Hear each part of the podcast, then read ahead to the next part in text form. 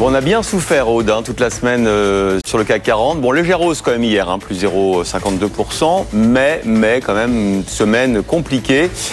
Ouf, c'est vendredi. Est-ce qu'on va sortir de l'ornière? C'est vendredi, c'est rapport sur l'emploi américain, euh, surtout ce que le marché attend depuis bah, le début de la semaine. Hein, c'est le chiffre le plus important.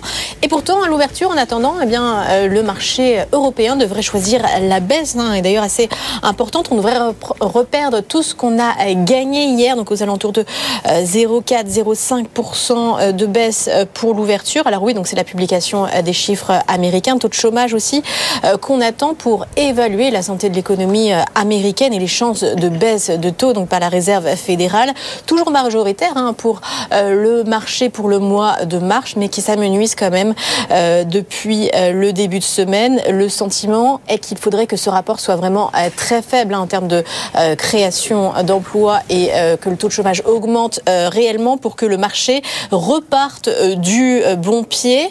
Et c'est vrai que c'est difficile de savoir sur quel pied danser depuis ce début de semaine parce que quand on a eu des données plutôt négatives, ça a été le cas par exemple des minutes de la Fed ou euh, l'inflation même qui est remontée euh, en Europe, eh ben, on a des marchés qui sont plutôt repartis de l'avant. Euh, hier, alors c'était surtout un rebond technique, hein, des replacements sur des, des achats opportunistes, mais on a eu aussi d'ailleurs des tensions sur le marché obligataire avec les taux qui sont repartis de l'avant. On est à 4% hein, sur le taux américain ce matin pour le taux 10 ans. Et puis je vous rappelle aussi que les tensions continuent sur le marche sur le sur le l'or noir, le pétrole, le baril de Brent qui est euh, tout juste à 78 euh, dollars ce matin. On continue de suivre aussi euh, ce dossier alors que Wall Street avait fini hier très mitigé. Le Dow Jones était à l'équilibre, mais le S&P perdait 0,3% et le Nasdaq 0,6%. Bon, en attendant ce chiffre de l'emploi, est-ce qu'il y a d'autres choses à grignoter dans eh bien oui, l'inflation en zone euro, ce sera à 11 heures, sachant qu'on on a déjà une bonne idée. On sait que ça va augmenter parce que euh, le chiffre français, le chiffre allemand publié euh, hier sont tous les deux en augmentation. Euh, l'inflation qui était à 2,4% en novembre, donc sur un an en zone euro, devrait passer à 3%.